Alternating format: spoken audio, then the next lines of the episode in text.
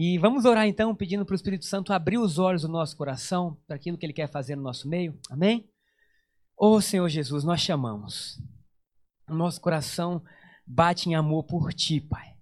Nós queremos pedir ao Senhor nessa manhã que nos dê um espírito de sabedoria e de revelação. Que a palavra rema possa fluir, Deus que o nosso coração possa ser aberto para olharmos para Ti, crescermos, amadurecermos, Pai. Nós te damos total liberdade nessa manhã para que haja uma transformação poderosa na nossa vida, Pai. Senhor, muito obrigado. Nós somos gratos a Ti porque, Senhor, nós vivemos a melhor época da vida, Deus. Nós encontramos o maior tesouro que, que nós poderíamos achar, Deus. Nós temos tudo o que precisamos, Pai. Nós temos o Senhor. Muito obrigado, Jesus, porque o nosso coração está cheio de fé e de coragem, Deus.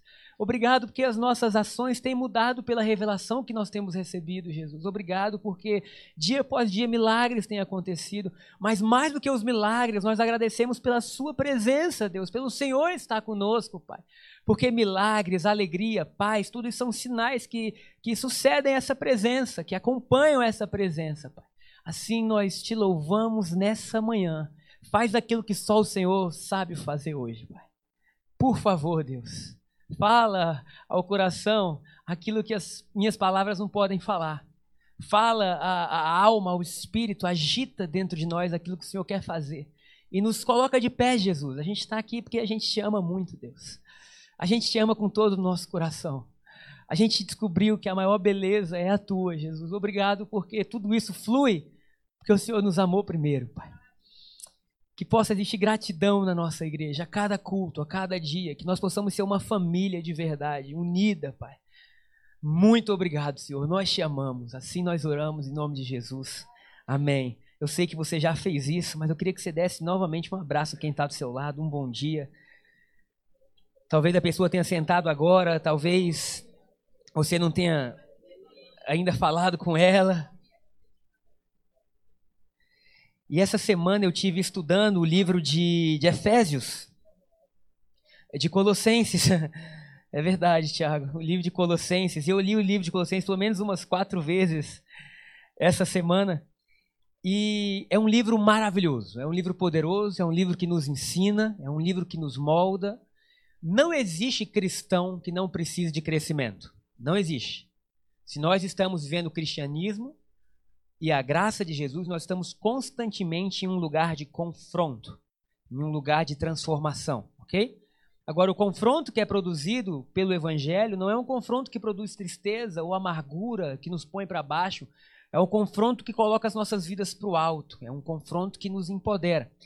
E lendo esse livro, eu fiquei maravilhado, porque é, semana passada, domingo passado, nós estudamos um pouco sobre Hebreus, que foi o livro escrito para os Hebreus. Mas hoje não, esse livro é escrito para Colosso, para a cidade de Colosso, que era extremamente é, próxima a Éfeso, menor, e eles tinham uma cultura totalmente politeísta, acreditavam em todo tipo de energia, de misticismo, e agora Paulo vem ensinar a graça. E durante essa semana, enquanto eu estudava, Deus falou claramente ao meu coração que a graça não é o oposto da lei. Às vezes a gente ouviu tanto sobre a lei que a gente fala, então a graça é a saída da lei. Não, a graça é a mudança de qualquer vida que não esteja centrada em Jesus. Então, qualquer vida que não esteja centrada em Jesus, a graça vai fazer uma oposição e vai dizer assim: agora isso vai mudar. Vai mudar. Seja ela qual for, seja ela em que cidade for. Então, não existia nada como Jesus antes de Jesus. Então, ele veio porque era extremamente necessário. Então, a graça ela vai nos ensinando a viver. Antes de começar, é, eu quero passar um vídeo do Lin Hiles. Ele mandou esse vídeo pra gente. Na verdade, era para ter passado antes, mas eu estou aqui pregando, as pessoas estão me mostrando alguns celulares aqui na frente para eu parar a pregação e mostrar o vídeo do Lin Raios, que tinha que ter saído nos avisos, amém, igreja? Mas abre seu coração, porque ele mandou com muita alegria e ele vai estar aqui conosco no Reforma. Eu quero que você veja rapidinho, tá pronto? Então vamos ver o vídeo do Dr. Lin Harris. Poder apagar as luzes, Patrick? Hey guys, I just want to take a minute to invite you to, I believe, what's going to be an incredible Peraí, event tá here in Brazil. Eu vou traduzindo, amém? Espírito Santo, me usa agora. Eu vou lendo, ah, o Espírito Santo já usou. Vamos lá. Volta o vídeo. Hey guys, Olá, I just want to take a minute to invite you to, I believe, what's going to be an incredible event um here in Brazil. Brasil. I am super excited and pumped about being with you guys here soon uh, for uh, this great event. And I just want to tell some of the things that are on my heart Eu quero dizer uma das coisas que está no meu You know, the coração a scripture respeito says de herança. without the death of the As escrituras testator, dizem que sem a morte is do testador, o testamento não always é válido. E tem uma coisa que eu sempre gosto de falar. Our father wrote a will one Um day. dia nosso pai escreveu um testamento que ele chamou de Velho Testamento. Então ele mandou o seu filho para resolver alguns dos negócios do pai. O filho era um incrível homem de negócios tão bom que o pai ficou mais rico. Mas ele não ficou só mais rico. Peraí, "I volta um pouquinho. Volta aí que sons." agora. Mas ele não só ficou mais rico. Tem como voltar 10, 5 segundos? Mas ele não só ficou mais rico e também, mas ele se divertiu tanto "I com seu I'm primeiro filho que ele disse: Eu acho que vou trazer mais filhos para essa glória.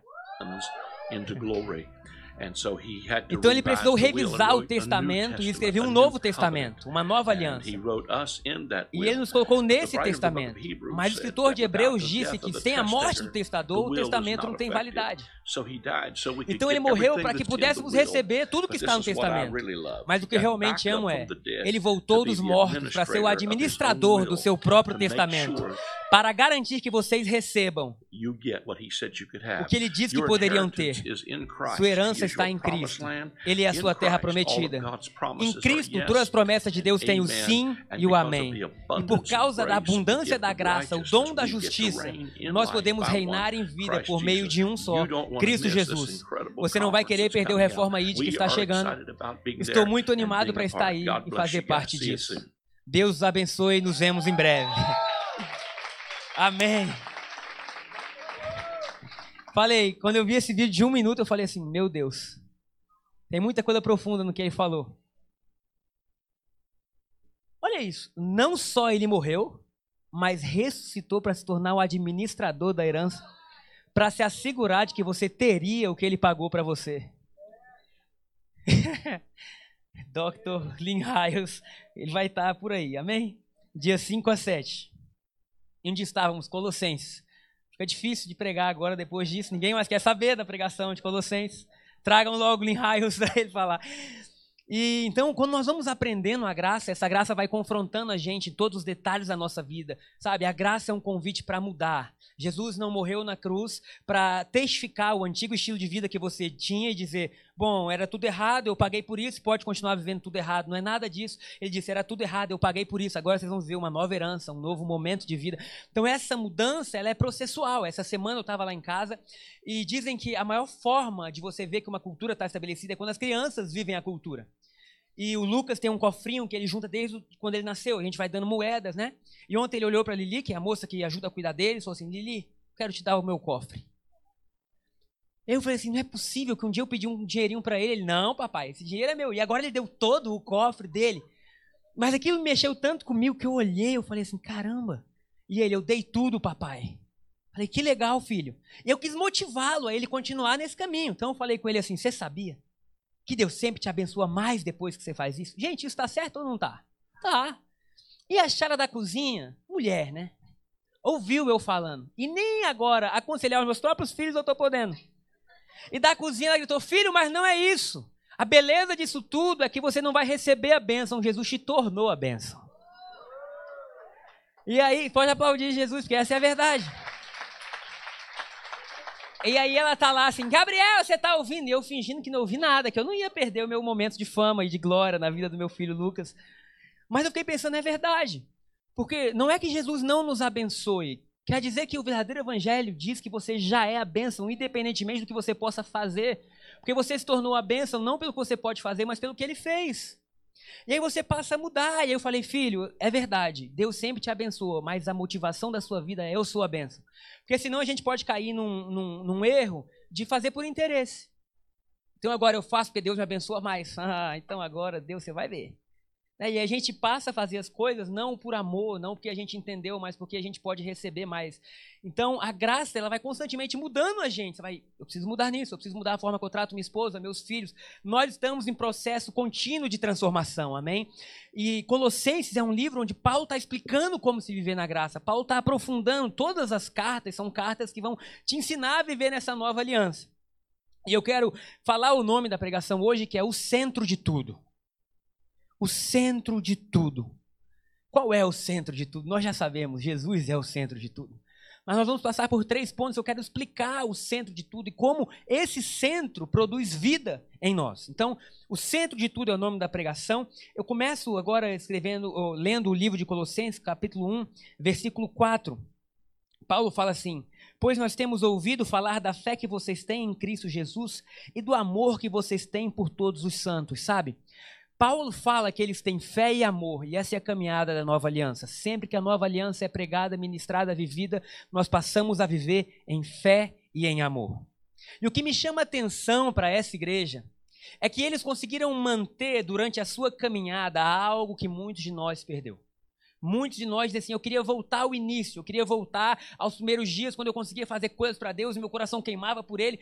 Se nós lermos aqui na versão a mensagem, Paulo fala a partir do versículo 5: a mensagem é tão real entre vocês hoje como na primeira vez que vocês ouviram. Imagina daqui a anos você poder dizer assim: essa palavra ela é tão real, tão viva, tão forte para mim hoje quanto na primeira vez que eu ouvi. E ele fala assim: não diminuiu nem enfraqueceu com o tempo.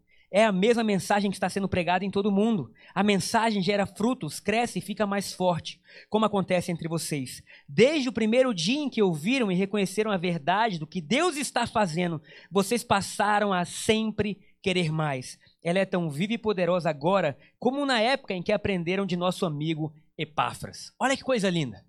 Uma igreja que continua caminhando em alegria uma igreja que continua caminhando em fé. Uma igreja que continua caminhando por Jesus. Agora, como e por que, que eles faziam isso? A mensagem que a gente escuta não pode ser outra a não ser a mensagem da cruz. Porque é a mensagem do Evangelho que produz gente, na gente força, que produz na gente alegria, que produz na gente desejo de permanecer. Posso ouvir um amém? Então, se você deseja voltar, eu lembro, já falei isso algumas vezes, que eu, quando eu estava lendo o livro de Joseph Prince, eu era um cristão há anos, eu amava Jesus, mas quando eu li aquele livro, eu descobri de novo a graça, o meu amor foi multiplicado N vezes, simplesmente porque o evangelho estava sendo pregado. Então o que, que Paulo fala?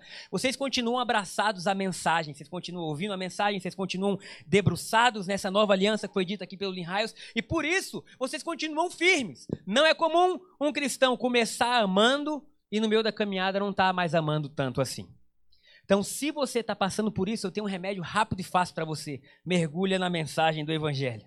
Comece a ler livros que falam sobre Jesus, livros que falam sobre a sua herança, livros sobre o que ele conquistou. E aí você vai ver que esse poder, ele começa a se aperfeiçoar em você. Eu vou dizer uma frase agora que vai poder mudar a sua vida. Você não é bom o suficiente. Se você puder falar isso para quem está perto de você, sem raiva, amém, igreja? Maridos e mulheres, sem raiva agora nessa hora. Você não é bom o suficiente. O evangelho não pode ser mantido por você.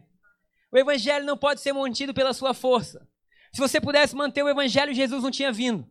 Jesus veio porque a gente não dava conta. Jesus veio porque a gente não tinha força. Jesus veio porque às vezes as mazelas, os problemas e, e, e as tempestades da vida levavam a nossa alma para outro lugar. Jesus veio às vezes porque a gente aprendeu muito mais a, curar as nossas feridas bebendo do que orando. Jesus veio porque a gente achou que a alegria era se drogar e transar. Não, não se assusta não, porque o mundo está assim. Então, ao tomar, o que, que eu vou fazer? Eu vou para uma festa, eu vou perder todos os meus sentidos, eu vou usar e ser usado. E Jesus veio assim: olha, Deixa eu falar, vocês não dão conta. Eu vou vir, eu vou pagar o preço, e a partir de agora, vocês vão ter um novo ser vivendo em vocês chamado Espírito de Deus. E aquilo que era impossível, porque a carne de vocês estava presa a isso, vai passar a ser possível. Então o evangelho não é quão bom eu posso proceder, mas o quanto que eu tenho do poder do Espírito em mim. Olha que coisa linda, eu vou continuar lendo. Por esta razão, no versículo 9, se quiser soltar aí, vai estar mais ou menos igual. Não deixamos de orar para vocês. Ele vai dizer que estava orando para os olhos serem abertos, para eles poderem ver a beleza, as riquezas de Cristo. Versículo 10 fala: E isso para que vocês vivam de maneira digna do Senhor e em tudo possam agradá-lo, frutificando em toda boa obra, crescendo no conhecimento de Deus. Quantos querem isso? E sendo fortalecidos com todo o poder. Como você é fortalecido? Com poder. Você é fortalecido com todo o poder. De acordo com a força da sua glória. Para que tenham toda a perseverança. Sabe, Deus não quer que você seja inconstante. Quantos querem ser perseverantes, disciplinados? Quantos querem começar algo e terminar? A Bíblia fala que aquele que começou a boa obra em nossa vida, ele é fiel para completar a obra. A mesma fidelidade e perseverança que ele tem, ela é transmitida para a gente. Então, para que vocês sejam perseverantes e pacientes com alegria. Quem produz isso? O poder de Deus produz isso. Dando graças ao Pai. Depois eu vou ler o versículo 12. Eu quero ler aqui agora na versão a mensagem esse mesmo texto que fala assim: Oramos para que vocês vivam bem para o Senhor e o deixem orgulhoso do trabalho que realizam em seu jardim. Vocês aprenderam como Deus trabalha e aprenderão como fazer o trabalho de vocês. Oramos para que vocês permaneçam firmes em toda a sua jornada, sem precisar fazer força. Sem precisar fazer força. Meu Deus. Mas dependendo do poder glorioso que Deus nos dá. É o poder que suporta o insuportável e se derrama em alegria e gratidão ao Pai, que nos fez fortes o suficiente para herdarmos tudo de glorioso que ele planejou. Olha essa frase, é o poder que suporta o insuportável. É o poder que suporta o insuportável. Sabe quando a sua vida vai mudar? Quando tiver poder de Deus dentro de você. Porque qualquer pressão externa, independentemente de qual for, vai ter que se inclinar à pressão interna que existe dentro de você. Ah, minha casa está desmoronando, mas Jesus continua firme e forte dentro de mim. Ele é poderoso para fazer do caos tudo voltar a viver. Ah, eu perdi um parente, a dor está insuportável. Não, não, ele é poderoso para fazer com que aquilo que era insuportável seja suportável. Então o Evangelho é o poder de Deus em nós. Nós não poderíamos, nós não conseguiríamos, é o poder de Deus em nós. Quantas vezes nós temos convicção plena de que Deus fez algo por nós que a gente não conseguiria fazer? Quantas vezes nós podemos ver com os nossos olhos, cara, eu estava indo para lá, mas o Espírito Santo agiu, mudou minha rota e me livrou. Alguém já falou? Tem gente que fala assim, livramento, irmão. Quantos livramentos a gente não tem na vida porque o Espírito Santo agiu? Então, esse poder que opera em nós, ele é o que faz o Evangelho vi, ser vivo, ele que faz o Evangelho ter graça. Então, Colossenses 1,12, agora é a parte boa. Fala assim: que Cristo, dando graças ao Pai, que vos fez idôneos para participar na herança dos santos na luz. Então, olha que coisa linda. Ele não só liberou uma herança, como ele te fez apto para participar da herança.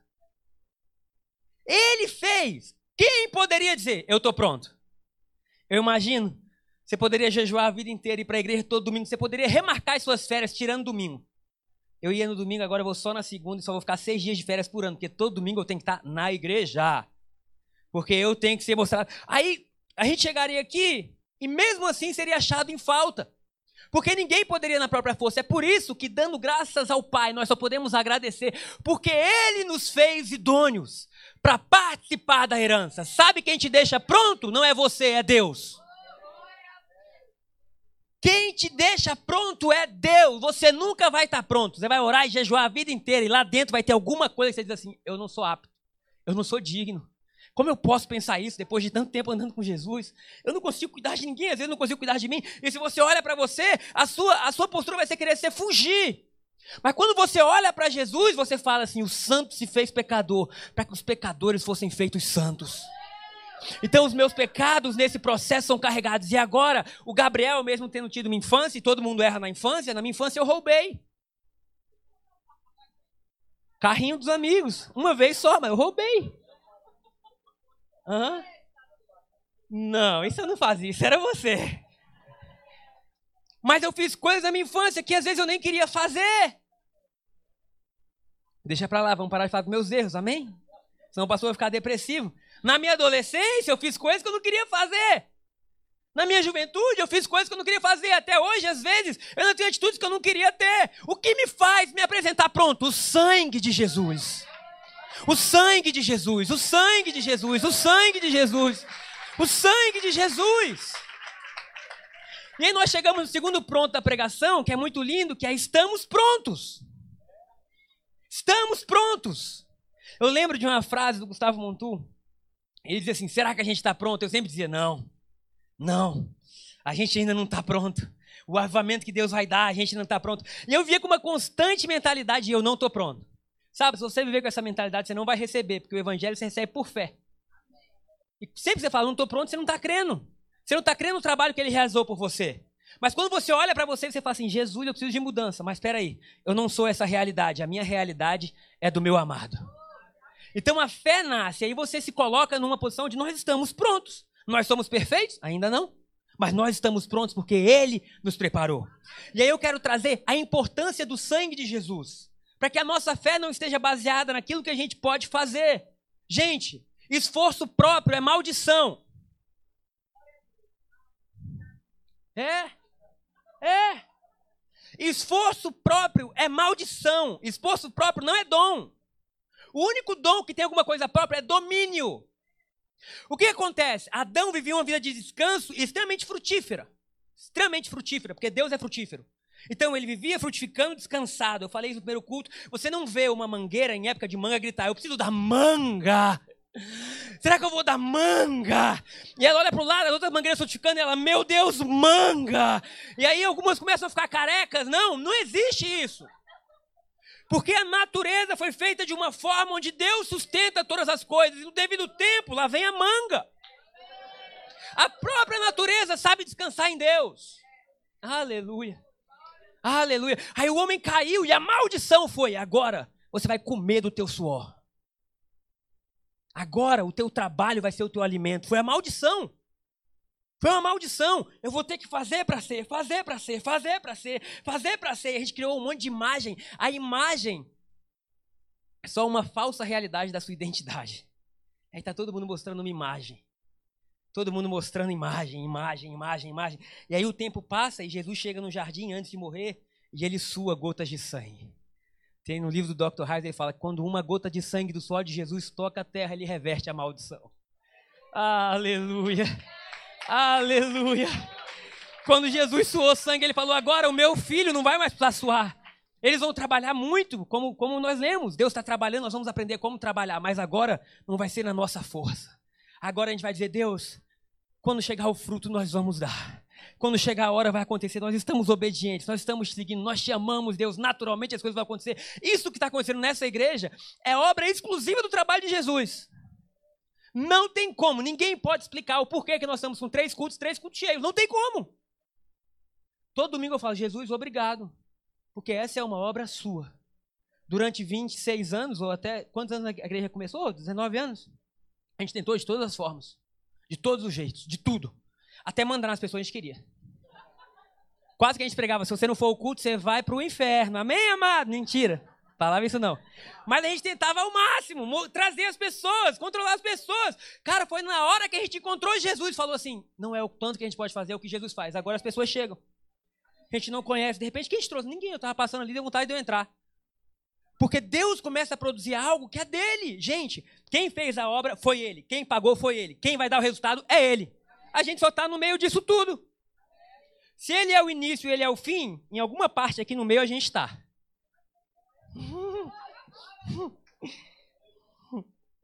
Ai, Jesus. Então existe um sangue que fala por cada um de nós hoje. E esse sangue, ele fala coisas poderosas a teu respeito. Então, o autor de Hebreus, ele faz uma comparação com sangue de Abel. Quantos lembram da história de Abel e Caim? Dois irmãos, Abel ofereceu um sacrifício, né? É, ofereceu, enfim, não vamos falar disso. Abel ofereceu uma oferta, Caim outra, Deus se agradou de Abel, Caim não, Caim ficou bravo. E Deus foi lá e aconselhou Caim: Caim, deixa essa ira, rapaz. Tá tudo bem, vamos embora, bola pra frente, vamos fazer diferente. Caim ficou tão bravo, não ouviu nem Deus. Tem gente que não ouve Deus, vai ouvir você? Caim saiu da conversa com Deus, do aconselhamento com Deus, gente. Imagina, Deus desceu do céu para falar com ele. Ele saiu de lá e matou Abel. Rapaz, se Deus não é muito alegre, eu estava depressivo. Quer dizer, se o homem que eu fiz, às vezes nem diretamente ele, ele me ouve, vai ouvir Gabriel só por milagre. Mas Jesus opera milagres, amém? E aí tá lá, e aí olha o que diz em Gênesis capítulo é, 1, versículo. Não. Capítulo 4, versículo 10. Que Deus, quando ele se apresenta a Caim, olha o que Deus fala. E disse Deus: Que fizeste, Caim? A voz do sangue do teu irmão está clamando a mim desde a terra. Ele está dizendo: Abel morreu, ele não está mais vivo, mas o sangue dele está clamando. Ele não pode mais falar, mas o sangue que foi derramado naquele chão está gritando para mim. A Bíblia não diz o que o sangue gritava, mas eu imagino, devia gritar justiça. Ele precisa pagar o que ele fez. Ele não pode estar na terra e eu fora. Eu fiz tudo que foi correto e ele me matou. Deus, justiça. Ele merece pagar, existe um preço a ser pago. E desde então, esse sangue clamava sobre a terra. Mas olha o que acontece em Hebreus. Hebreus capítulo 12, versículo 24. Você já pode dizer amém antes de você ler, se você crer. Hebreus capítulo 12, versículo 24. Eu estou querendo só te mostrar o porquê que você está pronto. E a Jesus, o mediador de uma nova aliança ou um novo pacto, e ao sangue da aspersão, que é o sangue dele, que fala melhor do que o de Abel. Que fala mais alto do que o de Abel. A minha Bíblia diz assim: que fala mais alto. Ou seja, existe um sangue gritando, eles têm que pagar, existe uma dívida. Mas do outro lado, quando Jesus morre, o sangue dele cai na terra, o sangue dele começa a clamar: tá pago! Eu paguei! Eu fiz o que ninguém podia fazer, eu quitei todas as dívidas, o meu sangue é um sangue puro. Então não há nada que esteja tendo uma voz na terra que fale mais alto do que o sangue de Jesus na sua vida. Aleluia. Ele está clamando, é deles. Eu paguei por eles. Eles são aptos, eles são perdoados, eles são amados. É o sangue de Jesus que está clamando na sua direção agora, na direção da sua casa, amém? E é isso que nos dá a certeza de que nós estamos prontos. Não sei o que você fez ontem, hoje, anteontem, não sei qual foi a sua vida, mas nós cantamos um, um louvor que diz assim: sublime graça. Como é que continua o louvor, Carla? Doce o som que salva o pecador. Eu era cego, mas agora eu posso ver. Estava perdido, e encontrou. Esse é o Jesus que a gente serve. É essa mensagem que vai produzir em nós desejo de permanecer. Que vai produzir em nós desejo de estar com Ele. É um amor que não tem como você sair. Você vai correr para onde? Davi, quando descobriu, falou assim: Eu boto a minha cama no mais alto monte, lá ele está. Mas se eu desço no mais profundo abismo, lá ele está também. Aleluia. Sabe, um Deus que é perseguidor. Aleluia. Um Deus que te ama tanto que te persegue. Um Deus que te ama tanto que quer que sua vida dê certo. Ai, já estamos chegando no terceiro ponto da pregação e vai acabar. Chegamos no terceiro ponto, que é maturidade. O que é maturidade? Você precisa entender que antes de Jesus, olha que coisa linda, não teve ninguém maduro. Porque Paulo fala que a maturidade só veio em Cristo. Isso quer dizer que antes de Jesus, todo mundo era que nem menino. Então, maturidade não tem a ver com quanto tempo você tem de igreja. Você pode ter 30 anos na igreja e ser um menino na fé. Menino na fé. Primeira notícia ruim que aparece, você faz o quê? Você grita. Ah, tá vendo que esse negócio de Jesus não dá certo? Aí você liga pro pastor, liga pro padre, liga para alguém, liga, alguém me ajuda. Por quê? Porque você não está maduro na fé. Porque quando você está maduro na fé, a notícia ruim você vem, você ri dela. Fala, ah, rapaz, sai do meu caminho. Que história é essa? Eu sei quem eu sou, eu sei quem Deus é, e eu sei que, independentemente do que esteja acontecendo agora, eu terei vitória. E aí, essa maturidade faz a igreja se portar bem. Nós precisamos crescer. Porque o menino ele precisa ser cuidado o tempo todo. Não é papai de filhos pequenos. Aqui a igreja está cheio. Segundo culto, a fila, quase igual do INSS. Crianças, todo mundo cuidando. Todo mundo trocando fralda, né, Tiago? Já passou, porque cresceram. Agora, quando é criança, tem que estar o tempo todo ajudando, o tempo todo cuidando. Nós precisamos ser uma igreja madura para que nós possamos produzir o que Deus quer que a gente produza no mundo. Sabe? É uma honra, é um prazer poder ajudar uns aos outros. Mas o ministério de Deus também diz ajudar aqueles que ainda não conhecem, ter tempo para quem não conhece Jesus. Então, como igreja, a gente precisa crescer. Você quer me ajudar a pregar? Então fala para quem está do lado assim: cresce! Agora, como crescer? Como amadurecer? Porque todo mundo quer. Mas nem todo mundo está conseguindo. Como é o crescimento no Evangelho? O crescimento do Evangelho é unicamente através de Cristo Jesus e a sua obra. Sabe o que acontece com a gente? A gente recebeu assim: Olha, Cristo Jesus é suficiente. Toda nova aliança gira só em torno dele, não tem outro, não tem espaço para mais ninguém. É Jesus, é Jesus, é Jesus. Mas aí a gente fala assim: cansei um pouco de Jesus. Deixa eu tentar resolver aqui com Elias. Não, cansei de Jesus, agora Moisés vai, vai, vai atender. Não, gente, é Jesus do início ao fim. Se você ler o livro de Colossenses, nós só vamos ler o primeiro capítulo hoje, mas no capítulo 2 ele fala assim: da forma como vocês começaram, vocês continuem. Sabe, Jesus não é o início da sua caminhada, Jesus é o início, o meio e o fim da sua caminhada.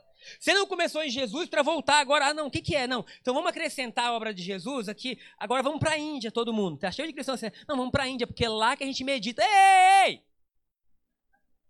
Meditação no Evangelho não é esvaziar a mente. Meditação no Evangelho é encher a mente. Encher a mente dos pensamentos que Deus tem a teu respeito. Filipenses 4 fala tudo que é puro, lícito, tudo que existe algum valor, precioso é, ocupe o seu pensamento. Então nós temos que parar de tentar consertar. Não, Jesus não é o suficiente. Gente, ele é o suficiente. Vamos nos abraçar isso e ver o que ele vai produzir. Pronto. Jesus, você disse que é suficiente. Eu estou acreditando no Senhor. Você trata de mostrar que é. E eu não vou me render a nada mais. Amém? E aí a igreja começa a crescer.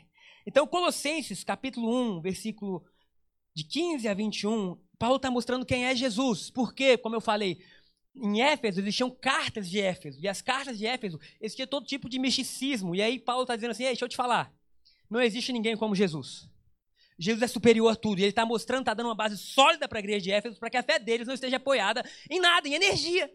Tem gente cristão, 20 anos crente, uma energia positiva?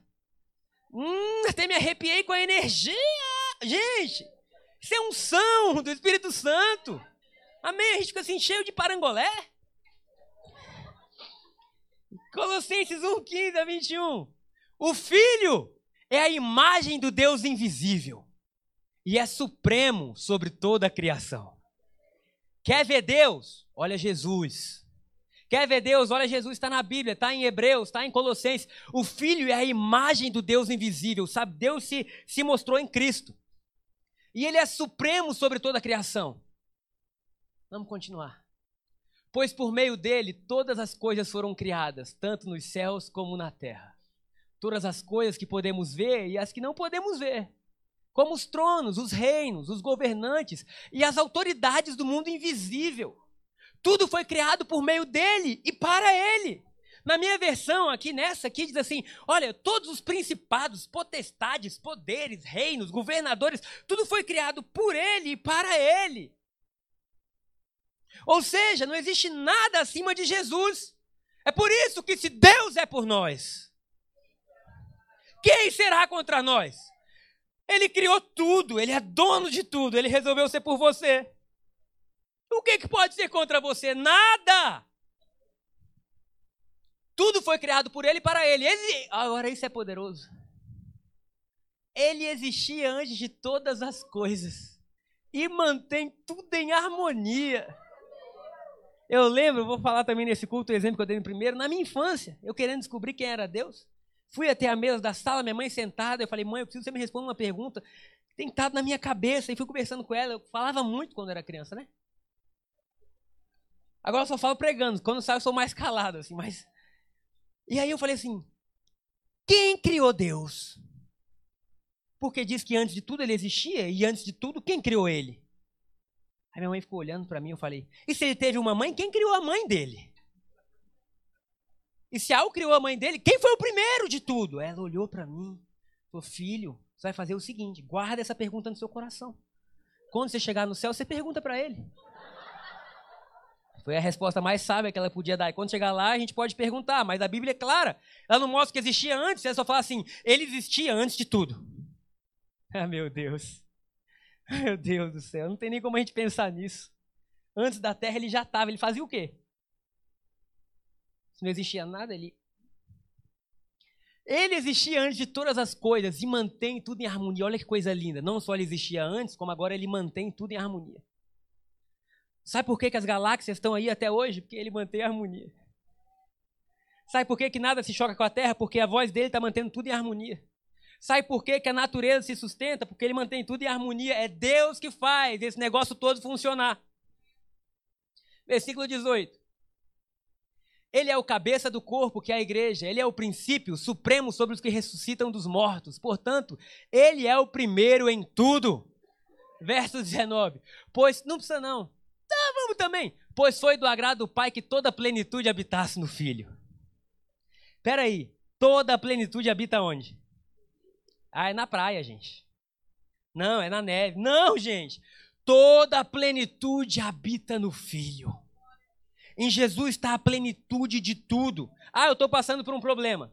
Resposta está em Jesus. Ah, eu estou passando uma luta. Resposta está em Jesus. A plenitude habita nele. Vamos no versículo 20, talvez? Vamos lá. E por meio dele o Pai reconciliou consigo todas as coisas. Por meio do sangue do Filho na cruz, o Pai fez as pazes com todas as coisas. Sabe? Deus está em paz com você. Olha isso, e por meio dele, o Pai reconciliou consigo todas as coisas. Por meio do sangue do seu filho na cruz, o Pai fez as pazes com todas as coisas, tanto nos céus como na terra. Versículo 21. Isso inclui vocês. Olha o Evangelho. Deus está em paz comigo.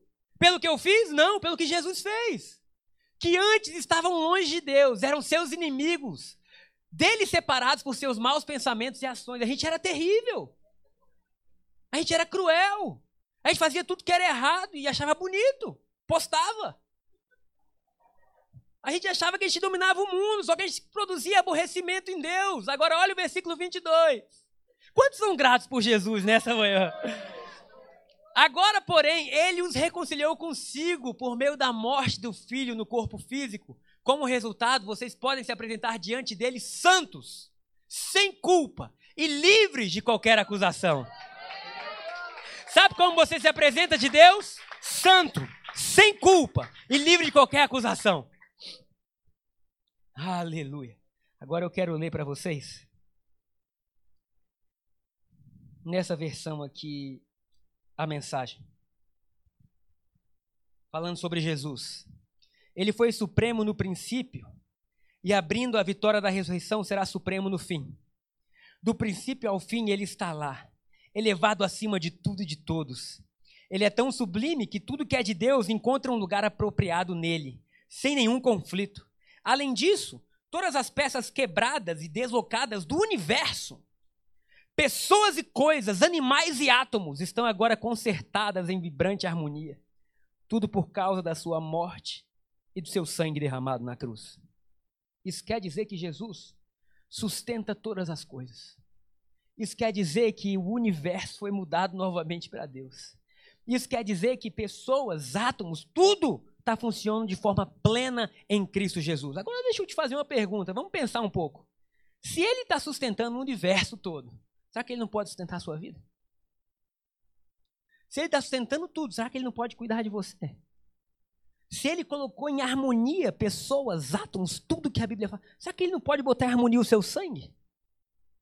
Será que ele não pode botar em harmonia a sua mente? Seus hormônios?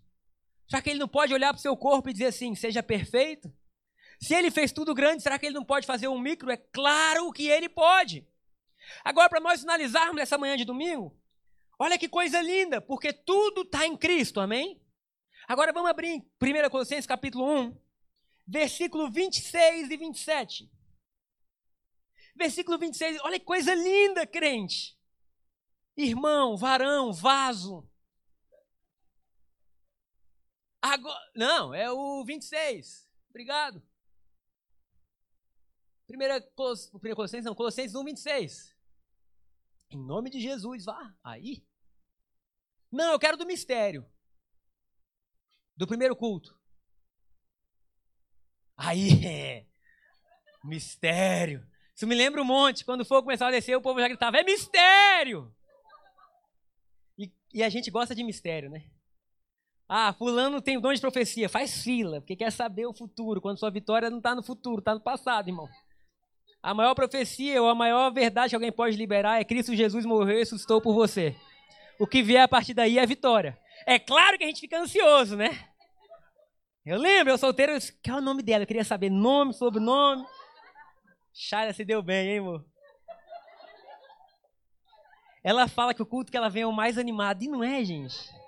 Você vai ter que vir nos três cultos. Vamos deixar as crianças com alguém? A gente vem. O mistério que esteve oculto dos séculos e das gerações. Gente, ninguém entendia. Ninguém podia saber qual era o mistério que Deus tinha. Durante séculos, o homem não sabia o que, que Deus queria. Agora, olha que coisa linda. Mas agora foi manifesto aos seus santos. Só quem é santo já riu. Foi manifesto aos seus santos. Todo o mistério que Deus tem, sabe? A vida que Deus tem para você não é difícil, não. Não é difícil entender o que Deus quer, não. É simples. O mistério que existia era antes de Jesus, depois de Jesus é mistério revelado. Então, o mistério que estava oculto, Deus manifestou aos seus santos. Se você é santo, você sabe qual é esse ministério? Esse mistério. Versículo 27. A quem Deus quis fazer conhecer, olha que coisa linda, quais são as riquezas da glória deste mistério entre os gentios. É mistério. Que é, olha o mistério aí. Cristo em vós, a esperança da glória. Cristo em vós, a esperança da glória. Cristo em vós, a esperança da glória. Tudo isso que foi visto, que foi tido, que aconteceu, tudo que Jesus preparou era para realizar o mistério. Agora, a plenitude que é Cristo habita em nós. Agora, onde a gente passa, a plenitude chega. Agora, lugar quebrado, quando a gente chega, vai ser consertado. Por quê? Porque o autor do universo resolveu morar nessa casa de barro. O autor do mundo resolveu morar na gente. E aí tudo aquilo que ele carrega hoje está dentro de nós. Então, se nós queremos achar respostas, sabe, Paulo fala assim: para de tatear, achando que está longe, ei, ei, ei, está dentro em vós. Porque Cristo está aqui, então o que nós vamos fazer, Jesus? Revela qual é o seu propósito. Revela o que eu tenho que fazer, quais são as coisas que o Senhor tem para mim hoje, e nós vamos viver uma vida leve, uma vida de cura, de sinais, de prodígios. Eu declaro em nome de Jesus que nós vamos viver a maior fase de milagres já vistos.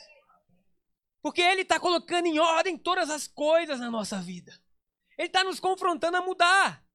Shaila se tornará a mulher mais feliz do mundo se ainda não é. Já é, tá vendo? Mas se tornará a esposa mais feliz do mundo se ainda não é. Já, amém. Agora eu gostei, hein? Que a mulher eu sei que é Jesus te faz, mas a esposa sou eu, né? Tô de olho. Mas por quê? Porque eu preciso ter a consciência de que eu sou a bênção para minha família. Eu sou a bênção para os meus filhos. Eu não me casei para me fazer feliz. Quem me deu a alegria foi Jesus, gente. Senão a gente é uma geraçãozinha pobre de alegria. Aí fica correndo atrás de felicidade. Não, meu casamento tá tão bom, não. Eu vou ver se tem alguma coisa fora dele. Louco! Fica lá dentro, produz um casamento melhor, se arrepende, pede perdão, conversa, ora, chora, vem para a igreja. Ah, meu casamento com meus filhos bem. Não, eu vou deixá-los. Não. Cristo em nós, a esperança da glória. Tem esperança para mim, tem esperança para você, tem esperança para a gente, porque Cristo está dentro da gente. E Ele que sustenta o universo, sustenta as nossas vidas. Que seja inaugurada na minha vida, na sua vida, uma estação de amor e fé, onde a mensagem continue sendo vivida com alegria, todos os dias, sem peso, com seriedade, mas sem peso, amém? levando a sério o que Jesus fez, mas sem o peso de ah, ai. Que nós possamos ter a convicção de que estamos prontos, porque o sangue dele nos deixou assim, e que nós sejamos maduros na fé. E a maturidade, eu não li esse último versículo, mas Paulo fala: a maturidade é Cristo. Nós vamos orar nessa manhã. Eu creio, meu querido doutor Johannes, que nós vamos ver milagres maiores, curas maiores, que nós vamos ver Hoje no primeiro culto, o Manuel Mascarenhas saiu daqui dizendo: há meses que eu não conseguia passar um louvor inteiro em pé, por causa de dor. Mas glória a Deus por, por aquilo que tem sido ministrado. Ele falou assim: meu corpo hoje não tem mais dor nenhuma. Estou totalmente livre. Gente, isso é lindo. Ninguém precisa orar, é claro que se tiver que orar, a gente ora. Mas pelo poder que há em um, em um lugar, em um povo, em um ambiente, enquanto nós louvamos, as coisas são colocadas em ordem eu estou com desejo de falar isso novamente. Aquele que bota em ordem o universo não pode botar seu corpo em ordem? Será que ele não pode botar tudo em ordem? Joelho, articulação, sangue, visão, audição. Ele que criou tudo, será que ele não pode simplesmente tocar novamente na gente? E será que, se Deus habitando em nós, a gente não pode botar uma cidade em ordem? Será que a gente não pode botar uma nação em ordem? Dizer, a gente não quer o nosso interesse. Cristo nos ajuda, porque só o Senhor pode produzir isso. O poder que muda, o poder que transforma, e aí através disso os frutos vão vir, amém? Coloque-se de pé no seu lugar, vamos orar. É, Jesus, nós chamamos. Eu vou orar rapidamente por você. Quero liberar aquilo que nós ouvimos, que nós temos visto. E eu quero pedir a Deus que nós possamos ser uma carta viva de poder. Que a nossa vida se torne atraente pelo amor de Deus em nós. Pai, é no nome de Jesus que nós oramos. É no nome de Jesus que nós nos colocamos de pé. Não são as nossas credenciais que nós mostramos, Deus. Nós não temos credenciais, Senhor. Nós não temos nada que pudesse nos qualificar diante de Ti. Nós tínhamos vergonha, mas obrigado, porque onde abundou o pecado e a vergonha, superabundou a graça. Nós tínhamos ódio, nós tínhamos, éramos todo pecado, mas o Senhor nos achou, Pai. Obrigado porque nós somos novas criaturas. Obrigado, porque nós somos teus filhos. Obrigado pela mensagem do Evangelho que restaura a alma, que está os corações. Nessa manhã nós queremos declarar em fé: corpo, volte à perfeição em nome de Jesus. Mente, volte à perfeição em nome de Jesus. Emoções, voltem à perfeição em nome de Jesus. Vidas voltem à perfeição em nome de Jesus. Famílias voltem à perfeição. Casas, bairros, cidades, nações que voltem à perfeição em nome de Jesus. Nós ligamos a nossa voz com a voz dos anjos que cantam que Jesus está no mais alto trono, que Ele governa, que Ele reina. Nós ligamos na terra o que está acontecendo no céu e declaramos: Ele é o centro de tudo o Alfa e o Ômega, princípio e fim. Nós declaramos, Deus, que viveremos o teu melhor. Cristo em nós, a esperança da glória. Cristo em nós, a esperança da glória. Cristo em nós, a esperança da glória. A esperança da glória. Jesus, que o mundo possa ver